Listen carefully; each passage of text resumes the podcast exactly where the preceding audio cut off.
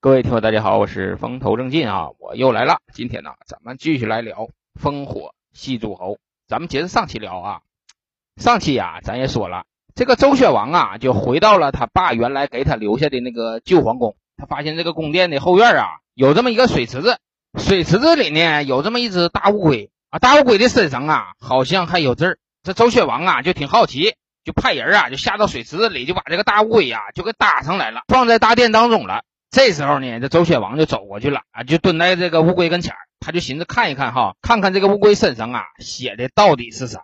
等他从左往右啊，定睛这么一看，开篇就是三个大字：好消息。哎，看到这三个字以后哈，这个周宣王啊都有点小兴奋了，一寻思，他妈好消息，这后边啊可能写的啊有好事等他再往下一看。这文字啊是这么写的：好消息，今有当年产的开元榛子二十一斤，五斤包邮。想买的请加老沈的个人微信“风头正劲”，全拼一九七八，预购从速。哎，这开篇呐就写了这么几个字这薛王一寻思，我操，这风头正劲这逼小子谁呀？他妈挺有能耐呀！这皇家的乌龟的都刻上字了。哎呀，嗯，然后啊，他就往后看，那后边还有字呢啊，没光说做老沈那个广告。等他再想往后头看的时候，哎，出事了，出啥事了呢？这个乌龟呀，它动了。其实吧，这很正常。那乌龟它是活的啊，它不是死的，它在那不动的。就这么的，这乌龟呀就动了，脑袋也伸出来了，这胳膊腿也伸出来了，然后呢站起来了。咱在这里必须得说明白啊，那不是说俩腿站起来了像人似的，那不是那样的啊。那乌龟站起来了是这四个腿着地，龟壳呢就是离地了。离地了以后，这周宣王一看，你这他妈的我要看这他还动弹上了。后来这周宣王一寻思，那也行，你这乌龟它能跑多快呀？它走一步我就跟一步呗，反正也不耽误我看这个字儿啊。这周宣王啊就这么寻思的。回头咱再看这个乌龟啊。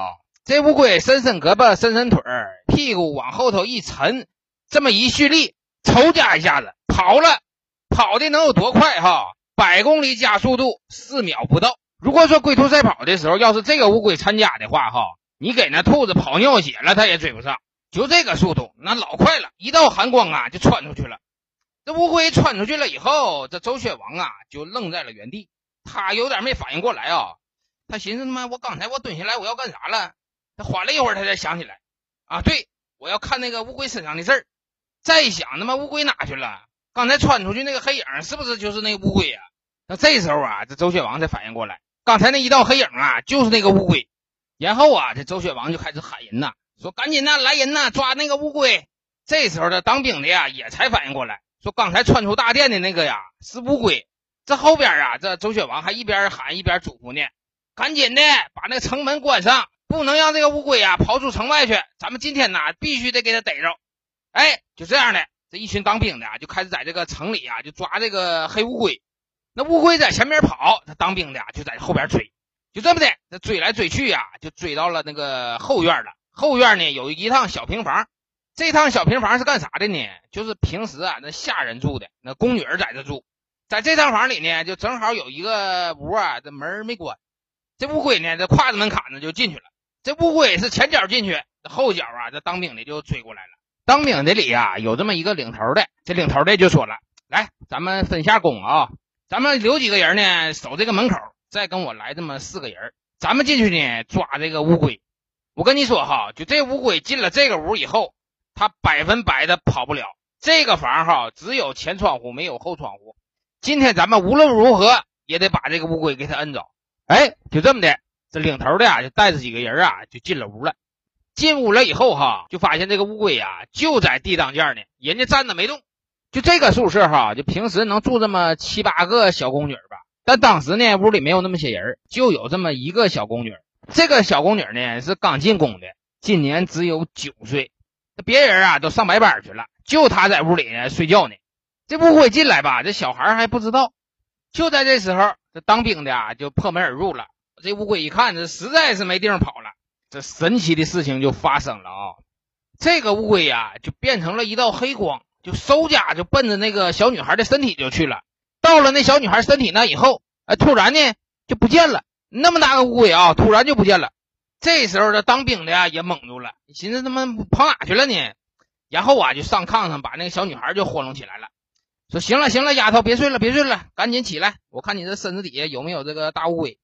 其实都不用说他起来啊，那明睁眼露的就搁那摆着呢，那没有。这时候啊，这当兵的就寻思了，你说我得怎么跟薛王解释呢？我就跟他解释说，我把这个乌龟堵到这屋里了，然后这乌龟就化成一道黑光就就不见了。你说这事儿我说行，你说那周宣王他能信吗？但后来一寻思啊，你说这个事儿不实话实说呀，也是没办法。信心话了，不行就把这小女孩带着吧，你管咋的，他算一个当事人呢。那乌龟呢变道光就跑他身体里去了，你这个事儿我得跟薛王交代一下呀。哎，就这么的，就带着这小女孩啊，就去见那个薛王去了。到了薛王那以后，这当兵的就跟薛王就说了，说我们呢把这个乌龟呀都堵到屋里了，但是这个乌龟呢化成一道黑光，就跑这个小女孩身体里去了。他把这个事儿跟薛王这么一学啊，薛王啊也表示说有点怀疑。但你说他们几个要是撒谎的话，那还没啥必要。你说这么大个宫殿，那么大个乌龟，那城门都堵上了，那他跑哪去了？这个事儿吧，他还不得不信。这时候啊，这薛王就把那小宫女就叫过来了，说：“来来来，你到跟前来，你把那个衣服啥的都脱了啊，就穿个背心裤衩就行。我看看你这身体啊有没有什么变化。”等这小女孩把这个衣服一脱啊，前前后后、左左右右这么一看，没事就跟那正常小孩一样。这时候啊，这周雪王就说了：“说把这小宫女带回去吧，搁这也吓够呛了。”哎，就这么的，这个事儿啊就不了了之了。但是哈，这接下来呀就发生更奇怪的事了。这小女孩的这个肚子啊，一天比一天大。后来找那有经验的老婆子一看，说完了，坏了，这小女孩啊怀孕了。你这事儿就怪了啊！九岁的小女孩，你正常来讲她没有这个怀孕的这个功能，这是一方面。另外哈，说这小女孩她就没接触过男性，就不服而孕。另外再联想一下，就是前几天发生的那个大乌龟事件哈，这个事儿就愈发奇怪了。然后啊，就把这个事儿啊就报给这个周宣王了。周宣王知道这个事儿以后呢，也感觉说的挺奇怪，然后就把谁找来了呢？就把算卦的就找来了。算卦的呀叫伯阳父啊，咱们上期都说了，他就想让这个伯阳父算一算这个事儿啊是吉是凶。等伯阳父把棍儿这么一摆，掐指这么一算，哎呀，说这个小女孩啊会影响国运，但目前是吉是凶呢？还真就看不出来，这样的啊，大王，我给你个建议，这小女孩啊，你别碰她，你就搁后宫养着，等她把这孩子生下来以后，我再给你算一卦，是吉是凶就完事儿。哎，就这么的，这事儿啊，就算这么处理了。但是哈，接下来的事儿啊，就更奇怪了。什么奇怪呢？就说这小女孩不是怀孕了吗？你正常来讲，你十个月她就应该分娩。但是这个小女孩呢，她就一直处于这么一个怀孕的状态，这个状态保持了多少年呢？保持了四十年，就是怀孕四十年不生。后来由于说时间太长了哈，那周宣王都把她都有点忘了。这是这回姜皇后这么一提，这周宣王啊才把这个事儿想起来。这跟前一集咱们就挂上了啊，就连上了。这姜皇后就说了：“大王可曾记得那个怀孕四十年的那个孕妇们？”就那孕妇啊，现在是生了，她呢生了这么一个女孩就这几十年哈，我就天天我就合计这个事儿，我就觉这事儿啊有点不大吉利。你说那么大一个小女孩不服而育，而且这怀孕四十年，然后还跟那大乌龟有点牵扯。后来那个算命的说那个孕妇不让动，我也就没动她。但是哈，那卦象上没说这个孩子不让动，臣妾就自作主张。啊，派个人呢，就把这个小孩包包包包呀，就扔到城外的大河套去了。这个事儿呢，我还没来得及跟你汇报呢。但你刚才一跟我学，说咱们后宫要出妖女，那不正好是跟这个小孩不就对上了吗？就这么的，我才跟你说，这个妖女呀，臣妾已经帮你除掉了。这宣王听姜皇后这么一说，那是心中大喜呀，然后就跟这个姜皇后就说了，说这个媳妇儿哈，要不我怎么稀罕你呢？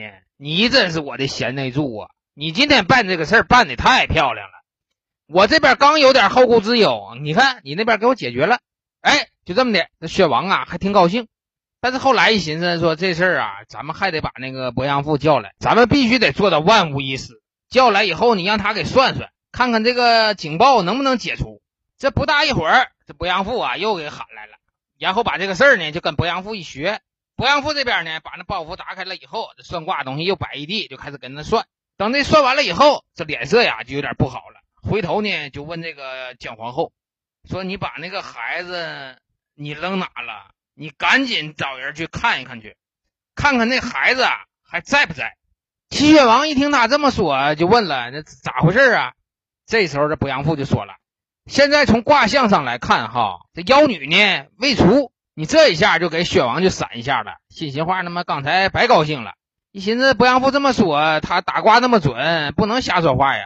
然后啊，就赶紧问那个姜皇后，把那个孩子扔哪了？赶紧派人再去看看。这回再去，你活要见人，死要见尸啊！这个小孩必须得找着。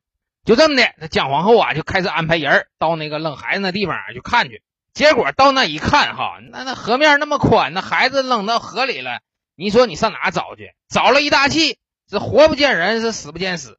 这时候啊，这宣王心里啊就没底了，心心话：这孩子可别让人给捡去了。你这要是捡去了，再给抚养大了，这以后就祸害咱们朝廷啊。这时候啊，这周宣王就把那个秘书就叫来了，说：“赶紧的起草一个命令，说在京城之内，哈，所有三天之内出生的这个女婴，你们现在必须给我交上来。我也不管说是你生的还是你捡的，交上来以后呢，我们这边集中处理掉。”这样的话，咱们永绝后患。因为这事关国运，咱们宁可错杀一千，咱们也不能放过一个。